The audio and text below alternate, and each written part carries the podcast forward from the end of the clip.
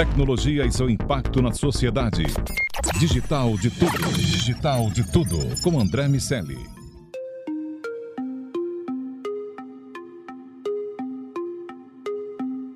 Salve, salve habitantes da sociedade digital, sejam muito bem-vindos. Eu sou André Miscelli e esse é o Digital de Tudo, o podcast sobre o C-Level e a tecnologia. Só aqui na Jovem Pan. Nosso convidado de hoje é CEO da HDI Seguros. Ele é administrador e teve toda a sua carreira no mercado de seguros. Atualmente também é membro do Conselho de Administração da HDI Global e do Conselho de Administração da Santander Autosseguros. Murilo Riedel, seja muito bem-vindo ao DDT. Obrigado, André. Prazer estar com vocês aqui, viu? Prazer nosso. Muito legal. Muito bom. Para conversar com o Murilo, está aqui comigo meu amigo Daniel Salvador. Tudo bem, Danielzinho? Tudo ótimo, André. Obrigado, Murilo, por vir conversar com a gente. Prazer, Daniel. Obrigado. Obrigado pelo convite. Murilo, uh, você, você como líder da HDI aqui no Brasil, uh, se relaciona sem dúvida com uh, outros líderes da, da HDI, do grupo que faz parte. O grupo HDI é uma das três é, maiores seguradoras da Alemanha e sem dúvida você precisa se relacionar com, com outros líderes que de outros países que também estão nesse processo de transformação digital e, e precisam considerar a tecnologia no seu dia a dia. Como você vê ah, o Brasil, a posição do Brasil no uso da tecnologia e, e os outros países em relação ao, a esse desenvolvimento tecnológico? André, Daniel, eu acho que o mundo inteiro está numa jornada é, muito semelhante. O que eu vejo ali, eu estou sempre com os meus pares, né? O grupo é um grande grupo internacional, ele não é só grande na Alemanha, mas ele tem presenças importantes nos principais países do mundo, né? É o caso aqui nosso do Brasil, que a gente está entre aí os cinco, seis maiores operadores, por exemplo, de riscos de automóvel do país. Uh, temos grandes operações na América Latina, no Chile, no México, eh, na Colômbia, no Uruguai, na Argentina. Então, o, a gente vive um momento que eu diria de desafio global mesmo. Não é uma a, a diferença é, é muito pequena.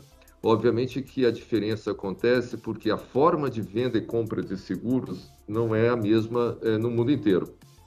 Mas os desafios de jornada, de facilidade, de hábitos de consumo são exatamente os mesmos. Então é um momento interessante porque permite uma troca de experiência muito grande não é mais aquele momento anterior, olha, aqui é diferente, né? Olha, poxa, essa solução ela não funciona bem no Brasil.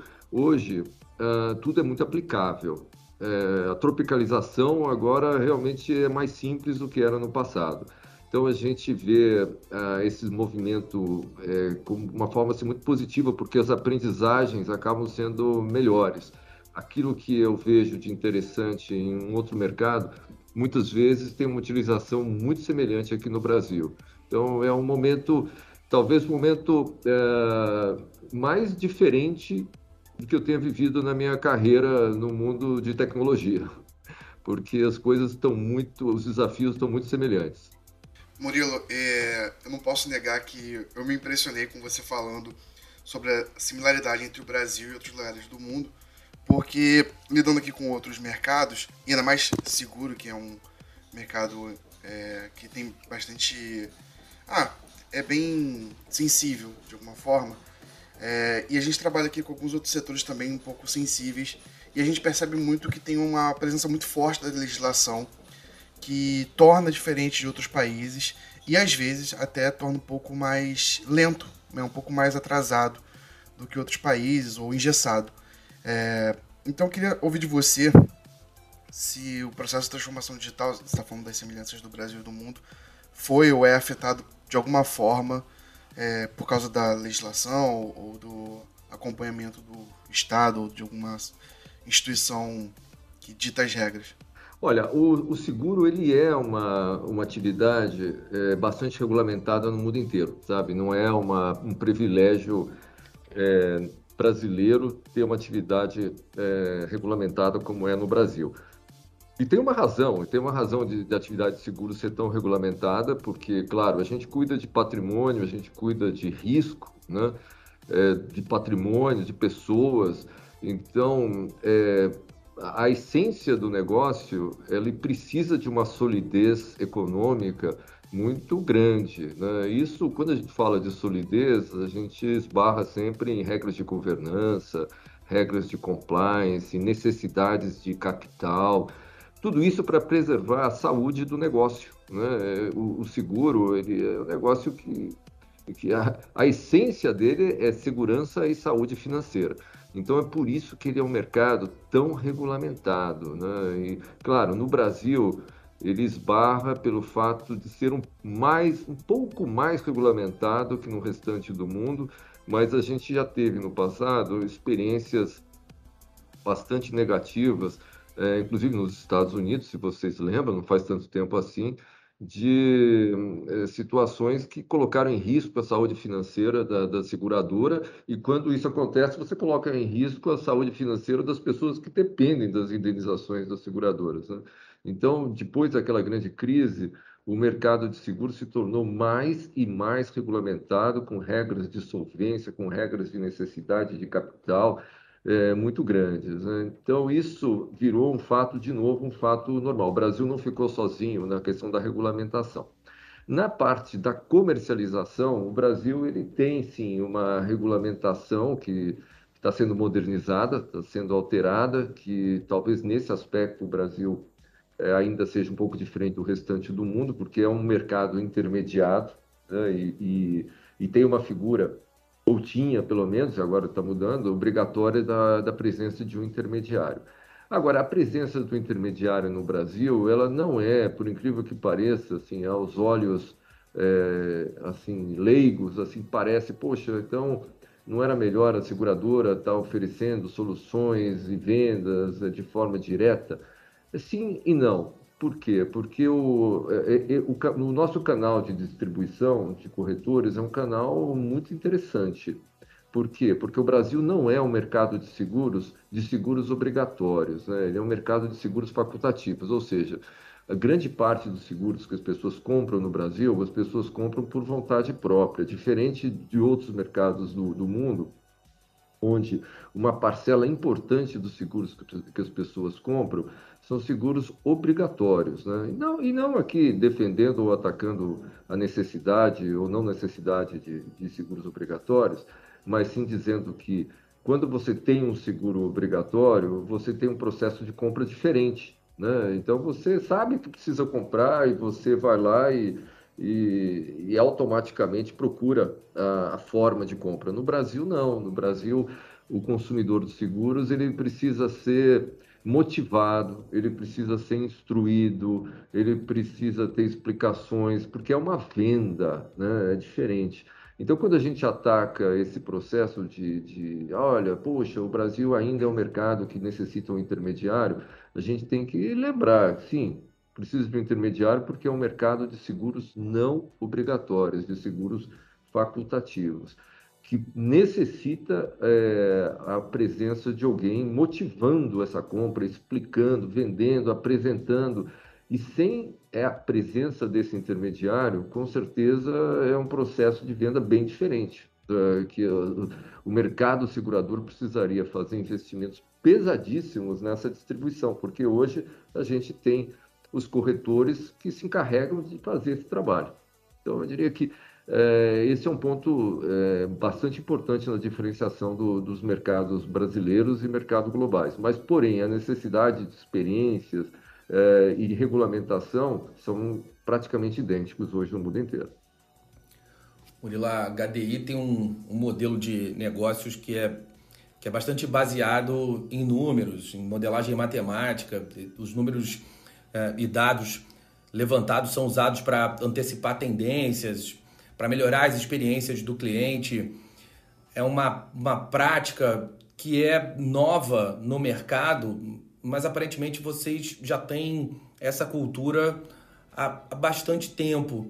Queria ouvir de você há quanto tempo ah, esse costume já, já existe na empresa e o que foi que viabilizou a, a, a adoção desses, desses métodos, como, como isso entrou no dia a dia da empresa, do, em termos de tecnologia, mas também de pensamento, de cultura. Ah, é, André, é verdade. A gente tem uma história aqui na HDI muito interessante. Apesar de ser uma companhia, né, o grupo Talanx, né, que, é, que é a holding, que são os nossos controladores, né, é, um grupo centenário, né, super tradicional na Alemanha. A história no Brasil é uma história mais recente. E é uma história aí de cerca de, 40, de menos de 40 anos, mais ou menos, presente no Brasil. Mas, na verdade, é uma história que nós era até o, exatamente no ano 2000, o grupo tava, estava presente muito mais como uma, uma pequena seguradora representando é, o interesse de, dos seus grandes clientes internacionais do que uma operação é, de mercado mesmo, voltado ao varejo, ao grande público, a, ao território nacional inteiro. Então, isso foi é, no ano exatamente em meados de 2000 veio um convite, um desafio de se fazer um grande turnaround no Brasil para é, transformar aquela, aquele pequeno, aquela pequena seguradora que, destinada a, a, contas internacionais em uma grande operadora de varejo, né, massificado e tal. E a ideia surgiu na época e com isso é, foram nos buscar alguns executivos que tinham muita experiência em massificação e tal, porque quando a gente fala em massificação a gente fala num processo de matematização. Existe, a, a, massa numérica ela tem essa vantagem, né? é uma matéria-prima incrível para os modelos matemáticos. Né? Então você constrói os modelos e você tem efetiva certeza e garantia de que aqueles números convertem em realidade. Quando você fala, não, não existe massificação sem matematização, sem modelagem. E eu é, claro, assim, sou matemático, tenho uma essência toda de carreira voltada à matemática, modelagem, sempre trabalhei nessa área construindo operações de alta massificação e matematização. Então nós nos interessamos pelo desafio, viemos para a HDI e montamos do zero, do zero mesmo. O Brasil é incrível, né? A gente conseguiu em 20 anos montar uma, uma grande seguradora no Brasil, né, entre as maiores do Brasil, em apenas 20 anos. Né? Hoje o termo startup é o termo usual, mas lá em 2000 nós fomos sim uma startup que começamos from scratch, né, que é do zero, e conseguimos, é, nesses 20 anos, é, sermos um dos maiores operadores de seguros do Brasil, é, do zero, e tendo como principal matéria-prima a matematização, a utilização de modelos matemáticos pra, na criação de, de oportunidades de mercado relacionadas a seguro. É claro que isso é, é ciência, mas tem é, é, uma, é uma empresa física, né, que atende corretores, que faz, né, a seguradora presta serviços, ela não só paga. Uma seguradora no Brasil, é interessante isso, a gente não é que uma seguradora só paga indenizações, a gente também é, presta serviços, principalmente na área de automóvel, né? A gente repara os veículos, a gente supervisiona esses reparos dos veículos, né? Então existe aí uma, uma infraestrutura de prestação de serviços gigantesca, né? Então quando se monta uma, uma seguradora com, com de danos materiais, como de automóvel, a gente fala em, em processos de preço, modelagem matemática e tudo mais, só que, é, junto com isso, tem que vir, vem junto a estrutura de atendimento ao cliente, né? call centers, é, oficinas mecânicas, filiais. Tem muita coisa física nessa jornada digital que a gente começou ainda de uma forma lá, né, com, né, com modelo de 2000, mas já é, é, com certeza fomos os pioneiros no Brasil da digitalização e matematização, né, que foi a nossa proposta logo no início, né, a gente está falando de 20 anos atrás. É, hoje, no, no, conceito temporal, eu até brinco, quando eu olho aquilo que a gente iniciou lá em 2000, né, é quase jurássico hoje, perto do que a gente faz, né, mas foi uma, um diferencial, um diferencial que permitiu uma aceleração incrível, né, de você ter em 20 anos o, construir no, no Brasil uma das maiores seguradoras do mercado. E eu diria que isso tudo graças à nossa proposta de aceleração baseada na matemática, né, nos modelos matemáticos. Então foi um é um case de muito sucesso, né, embora precisa ser revisitado e reinvestido é, todo momento, porque a gente também, com certeza, a gente estimulou os concorrentes a fazerem o mesmo. Então a gente tem hoje concorrentes que trabalham muito bem, fazem um trabalho na mesma linha, de excelente qualidade, não estamos mais sozinhos nessa, nessa luta, mas conseguimos, quer dizer, colocar no Brasil uma nova mentalidade de, de negócios na área de seguros, sim. Maneiro, Murilo. Gostei de ouvir você dizendo sobre é, ser uma startup há 20 anos, porque acho que existe uma onda de pessoas que tem a impressão de que startup nasceu agora. É, não... interessante. pois é. E não é, né? É uma prática, é um modelo de negócio, um modelo arriscado de negócio que existe há muito tempo. E quando você falou que vocês eram uma startup, a onda era você entrar numa marca popular que, enfim, tivesse já estabelecida e gigante e se aposentar nela. E hoje tem aí o hype de você entrar numa startup, vestir bermuda e tentar estar tá lá quando ela se tornar um, um unicórnio, em teoria.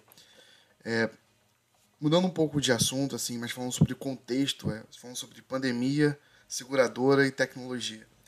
Vocês têm um modelo de venda e vocês têm um modelo de, de, de acionamento e de uso que, enfim, de alguma forma é afetado pela tecnologia e acredito que esse último ano tenha sofrido mudanças ou exigido muitas mudanças é, do setor de vocês.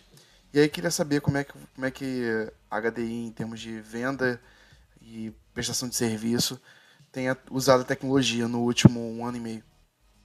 É, Daniel, foi assim, a, a, a gente teve a feliz coincidência, né, de termos iniciado, na verdade, começo de 17, final de 16, um projeto assim gigantesco é, de digitalização na companhia, mas uma digitalização que a gente fala é, nativo. Né? Por quê? É, a gente usou é, muito da matematização na digitalização. Então, a nossa proposta foi, olha, vamos usar realmente o nosso ativo, que é a matemática, para alimentar um processo digital inteligente, não um processo digital analógico, né, que é o simples transporte daquilo que você fazia para uma, uma plataforma digital. Né? Então, a gente vê hoje ainda é, jornadas analógicas digitais. Né? Isso é a coisa mais comum que eu, que eu tenho enxergado. Né? Então, você vê que, há, que várias plataformas que não pensam, né? você precisa é, alimentar essa plataforma, então você usa o mundo digital de uma forma burra, entre outras. E a gente vê isso a todo momento, né? Na, nas jornadas e nas experiências, coisas básicas, né? Você muda de página e, e tem que redigitar, né? Você vai mudar, você está num processo de compra ou de, de experiência, aí você quer fazer uma, uma, mudança de cenário, né? Poxa, e se eu mudar isso e você tem que reiniciar a jornada? Então você vê coisas assim bizarras é, do ponto de vista de jornada. Então você vê assim, olha, são coisas que foram feitas é, absolutamente sem pensar.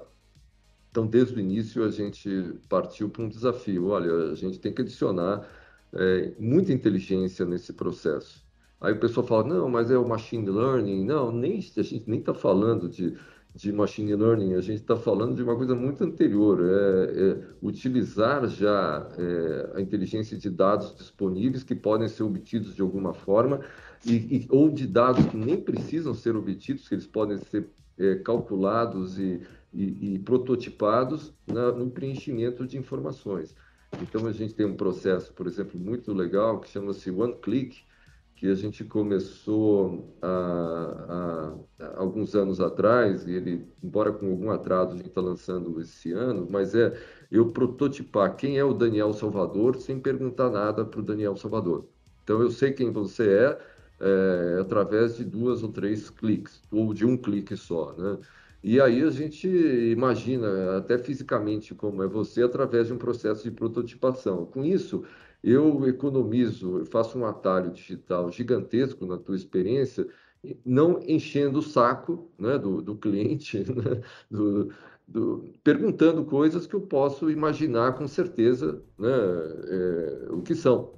Então, a gente adicionou muito disso na nossa experiência digital, de informações que são obtidas matematicamente, né? E, e depois, claro, aí sim, melhoradas através de, do machine learning, mas uh, hoje é um termo, o pessoal usa, poxa, não, a gente melhora. O pessoal esquece que o startup de um processo de machine learning é a prototipação matemática. Eu tenho que partir de um pressuposto de modelagem ou de clusterização, e aí sim eu ir melhorando esse modelo matemático. Né? Então, se criam alguns, alguns jargões bonitos e tudo mais, etc., quando na verdade o machine learning é uma retroalimentação de um modelo matemático pré-existente, né? e que a gente faz muito bem, a gente aplica muito bem. E o que, que aconteceu? A gente iniciou esse processo de forma muito estruturada em 2016, estamos gastando, investindo, vai melhor, muito dinheiro, com certeza a seguradora que mais investiu nesses últimos quatro anos, né? a gente investiu aí mais de 450 milhões de reais nesse processo. Precisa de muita coragem, porque isso impacta o resultado da companhia no curto prazo, óbvio, né? Não existe, a gente fala, não existe freelance, né? Tem almoço, tem investimento e tem coragem, né? Porque a gente sempre fala que o mais fácil é não fazer nada, né? E, e você precisa de uma dose de coragem para acreditar no projeto, acreditar no resultado que venha com isso no futuro e eu diria para você que os resultados, pelo menos do ponto de vista de qualidade, já apareceram. Por quê? Porque veio a pandemia de forma inesperada e pegou a gente num momento de, de extrema. É, como eu disse, estávamos extremamente equipados é, para fazer esse processo. A gente não imaginou nenhuma pandemia, a gente não imaginou nenhuma mudança de, de consumo, muito, muito pelo contrário. Quando a gente começou esse processo, a gente imaginava o full potential de tudo que a gente está fazendo para ser utilizado em 2023. Olha que, é, não que o estivesse pronto em 2023, mas a gente imaginava que os hábitos de consumo, tanto dos nossos intermediários como dos nossos clientes, eles teriam utilidade, eles teriam utilização máxima ou plena por volta de 2023, 2022 e 2023. O que, que aconteceu é que em 2019 é, o processo teve um speed-up impressionante, né? daquilo que a gente imaginava que ia ser uma, uma curva de aprendizagem por conta dos usuários, ele, ele aconteceu em, em, em, alguns meses. Então, teve uma aceleração de processo é, extraordinário. Para você ter uma ideia, foi. Eu me lembro assim, cara, como se fosse ontem. É, em março de 2019, a HDI foi a primeira seguradora que resolveu, que entrou em home office 100%, numa decisão. A gente estava aqui numa reunião de diretoria, os números começaram a nos preocupar. A gente, por um acaso, a gente tem uma das nossas investidas, a gente tem um fundo que investe é, em algumas empresas, obviamente empresas que são ligadas ao nosso negócio. A gente tem um fundo, até depois vou comentar um pouquinho sobre isso é um fundo de ecossistema e uma das investidas é uma empresa de inteligência que fica em Atlanta, de Analytics, e a gente começou a ter uma série de dados e prototipações da, da pandemia que nos preocupou muito. E a gente tomou a decisão naquele dia, olha, a partir de agora é, a companhia vai, vai operar de forma remota. Fechem os notebooks e todo mundo em casa. A gente pôs a companhia em cinco minutos em home office, em cinco minutos, sem perda de nenhum indicador de eficiência. Nada, nada, nada mudou. E a gente acompanhou outras, outras empresas no mesmo processo, celebrando que, que colocaram a companhia em 48 horas, outras que celebrando que colocaram em uma semana, outras em um dia, e nós colocamos a companhia em cinco minutos. Então, esse é um exemplo do que foi os resultados da pandemia, em termos de aceleração, em termos de utilização. E detalhe, é, nós operamos ao longo desses meses sem nenhuma perda de indicador de eficiência. Nada, nós utilizamos é, a totalidade de tudo aquilo que vinha sendo implementado em termos de digitalização, aplicativos para o corretor, é, aplicativos de acionamento de serviços, de aviso de seguros, de inspeções, todo aquele mundo físico, onde o mundo digital ele entrava como uma, uma espuma quase de marketing, né? Porque, olha, é mandatório você ter esse aplicativo de informação, esse aplicativo de uberização, esse aplicativo de cotação. Então, todos aqueles features digitais que eles entravam quase que como é, marketing e não como ferramenta efetiva, de repente, num piscar de olhos, tiveram 100% de utilização. Então, foi uma. O, a, a pandemia trouxe uma aceleração assim inacreditável para um processo que demoraria anos né, para acontecer. Então foi um processo que a gente celebrou de alguma forma, porque a gente já viu resultados econômicos é, super importantes em termos de economia mesmo, tá? de, de, de processos. É, essas economias, você diz assim, poxa, mas vocês economizaram o quê? Em pessoas? Não, não teve nenhum corte de pessoas no processo de digitalização, mas teve uma dedicação a, a ou dessas pessoas com relação a tempo a outros projetos, principalmente a projetos de melhoria dos processos, né? É, criação de novas oportunidades, novos produtos. O processo melhorou, a pandemia trouxe é, a rebote, né?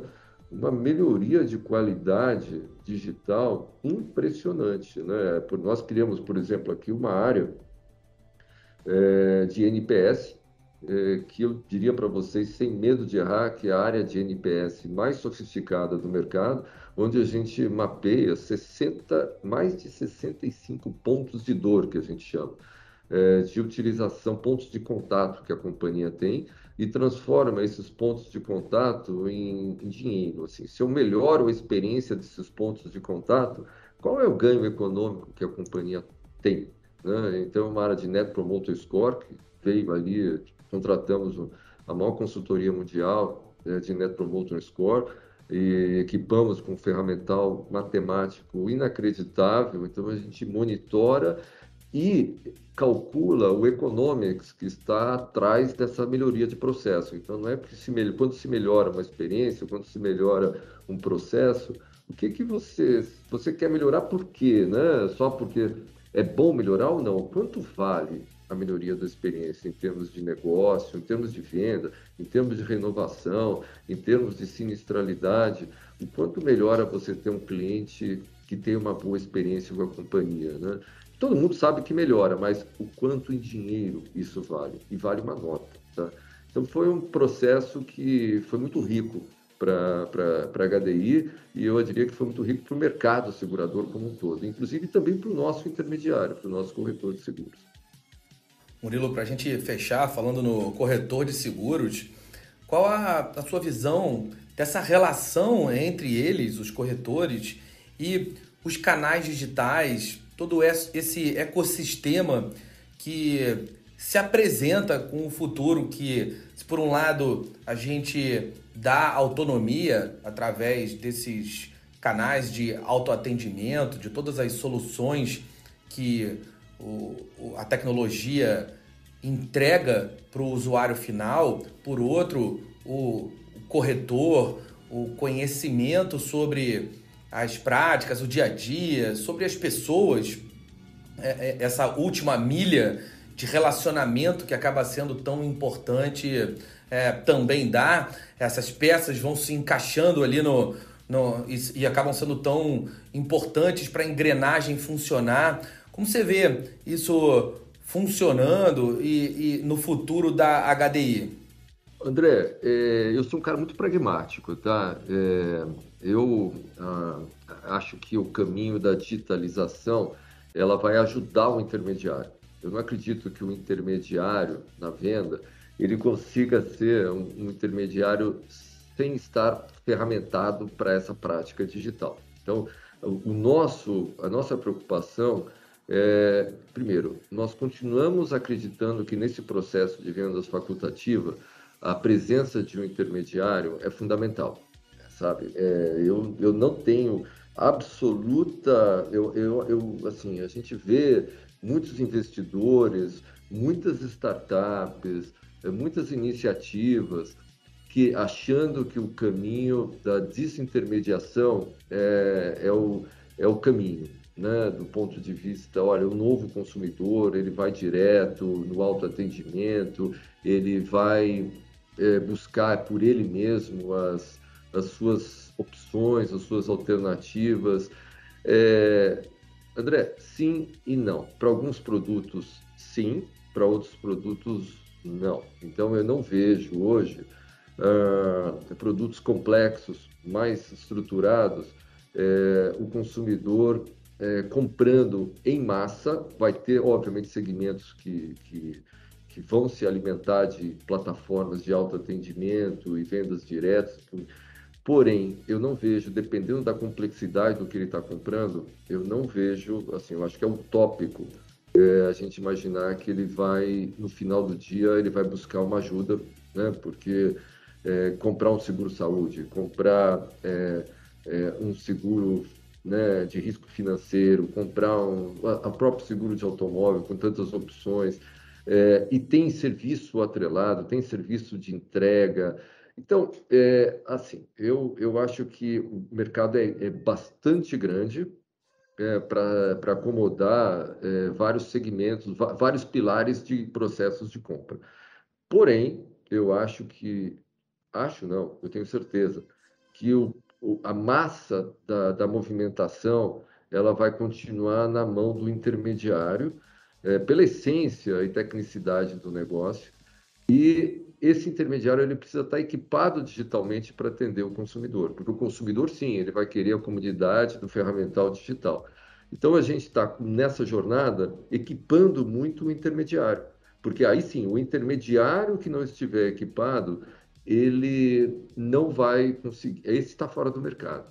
E para você ter uma ideia como é interessante, eu vou dar um exemplo de, um, de, uma, de uma empresa onde nós somos sócios, que é uma seguradora 100% digital, né, que é o Santander Alto, é uma seguradora a gente fala, é uma startup, tá? Startup não é só de pequeno investidor, quer dizer, são dois gigantes, o HDI e o Santander, tem 50% cada uma desse, dessa, dessa empresa, é uma seguradora 100% digital, é, porém, uh, a, a, venda é, dos seguros é um seguro que está relacionado a crédito automotivo, na verdade, é, é um intermediário que acaba tendo na mão um ferramental digital para fazer essa venda pro, para o cliente, porque o cliente não acessa. É interessante, ele, mesmo tendo o autoatendimento para ele fazer o uso dessa ferramenta, é, ele acaba não tendo a motivação e a explicação exata do que precisa ser feito para comprar essa,